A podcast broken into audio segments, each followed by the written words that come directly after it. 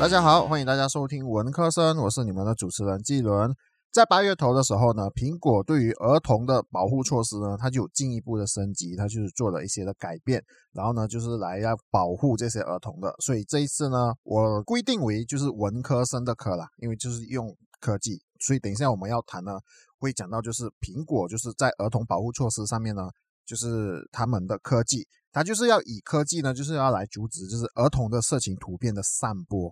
然后在八月头的时候呢，就是苹果公司呢，它就在官方的网站呢，它发出了一个文告，说要扩张对儿童的保护。文告里说，苹果的科技除了使生活更加丰富之外呢，同时也是要保护好使用者的安全，尤其是保护小孩子，就是免于被其他人呢，他们使用苹果的通讯工具，就是来传播儿童性虐待的材料，或者是一些儿童的那些色情的图片。它的缩写呢就是 CSAM，它的长写呢就是。Child sexual abuse material，其实如果它真正翻译的话，其实就是叫做儿童性虐待的材料。但是我个人认为，应该其实除了性虐待之外，应该也是有包括一些儿童那种色情的材料了。在我看到这个标题的时候呢，其实我个人当然是赞同苹果的做法，因为我自己本身呢也是非常就是讨厌甚至恨恶小孩子被性虐待的情况发生。小孩子被利用成为性虐待的工具，对我来说是绝对不能够容忍的。所以说，Apple 呢在与儿童安全专家合作下呢，并在三个领域引入了新的儿童安全的功能。这三个功能呢会在二零二一年里面呢就进行更新，并且在 iOS 十五、iPad OS 十五、Watch OS 八和 Mac OS Monterey 呢都会更新到。所以接下来就会跟各位就是讲到关于就是儿童。安全的措施，苹果到底做了什么事情？那三个功能呢，到底是包括了哪一些？其实会讲到一些比较技术的问题，所以希望各位就是可以听得懂。第一个领域呢，其实就是关于到安全的通信。第一个呢，它讲到就是新的交流工具呢，会使父母能够在帮助孩子进行的在线交流方面呢，成为主要的角色。信息应用呢，就是那些 App 呢，他们将会在设备上呢，他们用机器学习来警告敏感的内容。同时呢，就是保持 Apple 无法读取私人通信。苹果更详细的解释就是说，它里面的 Message 呢会应用程式将添加新工具，以在收到或者是发送色情图片的时候呢，就是会出现警告儿童以及父母。当收到此内容的时候呢，照片会被模糊处理，并且会警告孩子，然后提供有用的资料，并保证他们不查看到此资料也无关紧要。作为额外的防范措施呢，还可以告诉孩子，就是为了确保他们的安全。如果他们确实看到了这样的一个消息哦，他们的父母呢也是会收到一条的消息。相反的，如果儿童试图发送那些露骨的色情照片的话呢，则可以使用类似的保护措施。照片发送前，孩子会收到警告。如果就是孩子选择发送的话呢，父母可以收到那个消息。Message 使用设备上的机器学习呢，就会分析图像附件，并确定照片是否包含色情的内容。该功能呢，当然就是 Apple 呢都是无法访问这些消息的。就是说，他们在保护儿童的同时呢，Apple 不会就是得到这些消息的内容。就是说，他们同时保护儿童，他们也是一样会保护私人的隐私。第二个领域或者是第二个功能呢，就是 CSAM 的检测。CSAM 就是那个 Child Sexual Abuse Material。然后这个功能就是在 iOS 或者是 iPadOS 呢，将会使用新的 cryptography，也就是密码应用程式来帮助限制 CSAM 在线传播，同时呢为用户隐私进行设计。CSAM 的检测将帮助 Apple 就是向执法部门呢提供有关 iCloud 照片中 CSAM 集合的宝贵信息。详细的来说呢，就是为了帮助解决这个问题呢。iOS 和 iPadOS 中的那个新技术呢，将允许 Apple 检测储存在 iCloud 照片中的已知的 CSAM 图像，这将使 Apple 能够向国家失踪和受虐儿童中心，就是简称他们英文呢是叫做 National Center for Missing and Exploited Children，简称呢就是 NCMEC。哦，现在有两个简称了哦，第一个是 CSAM，就是 Child Sexual Abuse Material，然后呢这个。NCMEC 呢，就是叫做 National Center for Missing and Exploited Children 呢，就是来报告这些情况。NCMEC 刚才是什么呢？就是那个 CSAM 的综合报告中心，就是并与美国各地的执法机构合作。Apple 也宣称会检测已知的 CSAM 的方式呢，在设计的时候考虑了用户隐私。该系统不是在云中扫描图像，而是使用 NCMEC 和其他儿童向安全组织提供的已知的 CSM image hash。这边讲到的那个 image hash 呢，我们中文的翻译就是图片哈希值，就是它图片的哈希值呢会与数据库执行设备上匹配。Apple 进一步就是将此数据库呢转换一组不可读的哈希值，并且安全的储存在用户的设备上。就是下位和各位就是解释什么是 image hash，就是这个图片哈希哦。它的另外一个名字呢，就是叫做图像散列。我在上网找到的资料呢，就是每一张图片呢都可以通过某种算法，就是得到一个 hash 值，就是那个哈希值哦。它简称呢其实也是叫做图片的那种指纹，就是两张指纹相近的图片呢，可以认为是相似的图片，就是以图搜图的原理，然后呢再获取你上传图片的指纹。和图库的里面的那个图片对比的时候呢，就是查找最相似的若干照片展示。除了就是以图搜图之外呢，图片的哈希还可以做到什么呢？就是以图片的搜索、重复图片的删除、图片的相似度的比较等等。简单来说，其实 image hash 图片哈希呢，或者是图像散列呢，它基本上就是图片的那个指纹吧。所以呢，Apple 就是将图像储存进 iCloud 的照片中之前呢，它会根据已知的 CSM 的哈希值对于该图片执行设备上的匹配过程。就是说，你 upload 的图片呢，将会跟那个 CSM 哈希值里面的那个图像的数据库里面就是做一个匹配。此匹配过程呢，就是称为叫做 Private Set，就是隐私保护集合交集的加密技术提供的支持。该技术呢，可在不透露结果的情况下，确定是否存在匹配。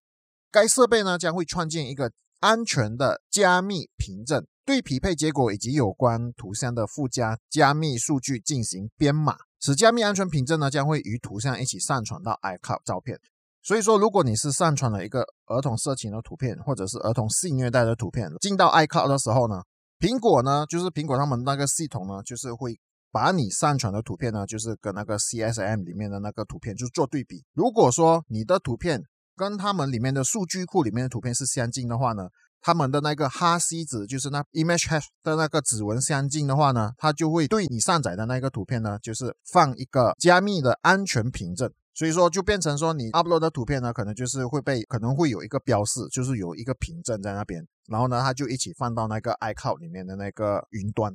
然后呢，这时候又有另外一个技术哦，就是另外一个和 CSM 检测方式是使用一个叫做 Threshold Secret Sharing，中文呢是叫做余值秘密共享的技术。这个技术就是要确保，除非 iCloud 照片的那个账户呢，就是超过已知的 CSM 内容的余值呢，否则 Apple 无法破解安全凭证的内容。也就是说，如果你的照片会符合 CSM 的那个哈希值的话，照片会被附上加密凭证，就刚才我讲的啊。不过呢，在这个时候，苹果还是不知道你的照片内容，它不知道你的那个照片是什么照片。但是如果有太多的照片就是被附上这个加密凭证的话，就是超过了那个 threshold secret sharing，就是超过了那个余值秘密共享的那个数值的话，那么苹果就会有权利手动式的进行检查，并且审核每一份报告。以确认是否存在匹配项，同时呢，也是有权利禁用用户的账号，同时向 NCMEC 发送报告。当然，如果用户觉得说他们的报告或者是他们的账户呢被错误标记的话，他们可以提出上诉，就是恢复其账户。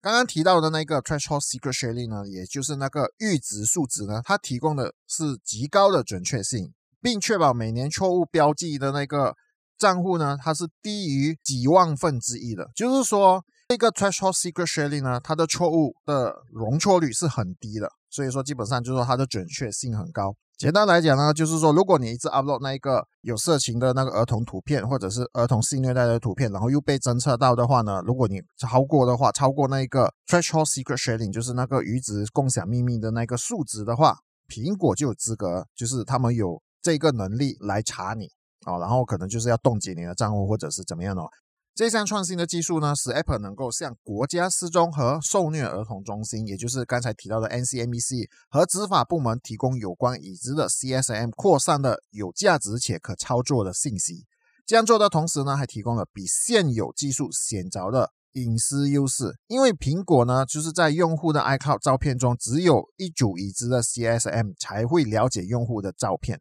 即使在这些情况下呢，Apple 它只会了解就是已知的 CSAM 的那个匹配的图像。过往呢，苹果也是有用哈希值来扫描和打击儿童虐待图片的散播。所以说那个哈希值呢，就是那个 image hash 呢，苹果其实之前也是有用过了。不过呢，它那个只是限制于扫描，就是电邮，就是那 email。所以第二个方式呢，做第二个功能呢，它使用的技术就会比较多了。然后第三个功能或者第三个领域呢，就是扩展 Siri 和搜索的指导。第三个功能呢，就是苹果的 Siri 和搜索呢将会更新，为为父母和孩子提供更多的信息，并在他们遇到不安全的情况的时候呢，可以提供帮助。例如就是可以向 Siri 呢，就是询问如何报告 CSAM，或者是儿童的用户将会被指向有关任何处以及如何提交报告的资源。就是当用户尝试搜寻 CSM 相关主题的时候呢，Siri 和搜索呢，它也会进行干预。这些干预措施呢，就是将向用户解释对该主题有兴趣是有害和有问题的，并提供合作伙伴的资源以及获取有关此问题的帮助。基本上呢，就是要扩展 Siri 对于 CSM 的帮助，然后呢，就是要限制可以搜索到关于 CSM 的那些图片。那么来到这里的时候呢？我们第一个可能就是会想到，就是我们的隐私这样子是不是有侵犯到我们的隐私？苹果的用户是非常多，而且苹果在做这个事情的时候，我是觉得他们应该就是为了保护孩子。不过一旦这个消息公布之后呢，就有好些人就是开始反弹，觉得扫描用户的做法侵犯了隐私。虽然说根据我刚刚对苹果扫描方式进行了讲解，听起来苹果还是有在保护个人用户的隐私，不过呢，还是用户是接受不到的。而且对苹果的做法表示了非常关心，也是有来自科技业的老大们，就包括了 WhatsApp 的高层 Will Chatcut 在 Twitter 表示呢，WhatsApp 不会采取这样的防范措施。当然，还有来自各界不同业界的人士也是表示不同苹果的做法。有些人觉得这种做法呢会被政府滥用，就是变成后门来得知个人的其他的不好的情报。也就是说，政府可能看到这样的方式就是非常的方便，而且很有效。就会向苹果施压，就是为了得到别的情报。有些人呢就宣称苹果没有定义小孩的年龄，而且也说有时候父母不见得是最好可以被通知的对象，因为很常就是看到亲近的人反而是互相伤害的。因为我们有时候就是看到自己的家人呢，就是对自己的小孩下手，这是我们也是有看到的。所以说他其实讲的也没有错。也有一些人反对，是因为这样容易让同性取向的孩子就是被侮辱，甚至到被杀害。更多的人是觉得这种做法简直就像 CCTV 一样，人的行动无时无刻都被监视着。所以说，那些维护隐私运动人士呢，更是觉得为何苹果有这么大的权利，在没有经过用户同意下呢，就扫描照片和信息？当然有反对的，也是有赞赏的，也有人就是欢迎苹果做出这样的更新，可以防止更多的小孩就是被性虐待的照片呢被曝光和被放在网站上流传。对苹果这样的做法呢，因为我本身不是苹果的用户，不过在我的认知之内，苹果对于个人隐私是非常注重的。而且如果我没有记错的话，苹果曾经就是为了个人隐私的问题呢，就和政府对着干。至于苹果为什么突然要做会削弱用户隐私的举动呢？我觉得可能就是苹果其实在看市场的反应吧。当然，如果苹果只是为了得到更多的情报而做出这样的事情呢，其实我也是不赞同的。但是如果苹果是真心想阻止更多的小孩被害的那个内容被散播的话呢，我个人是同意的。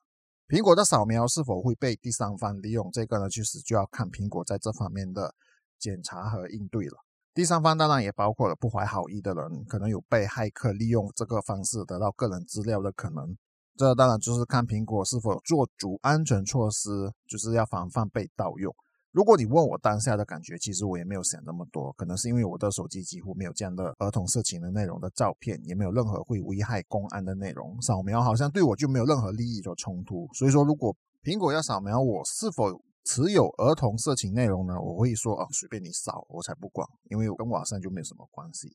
这应该就是若要人不知，除非己莫为。没做过的我倒是不怕被扫描啦。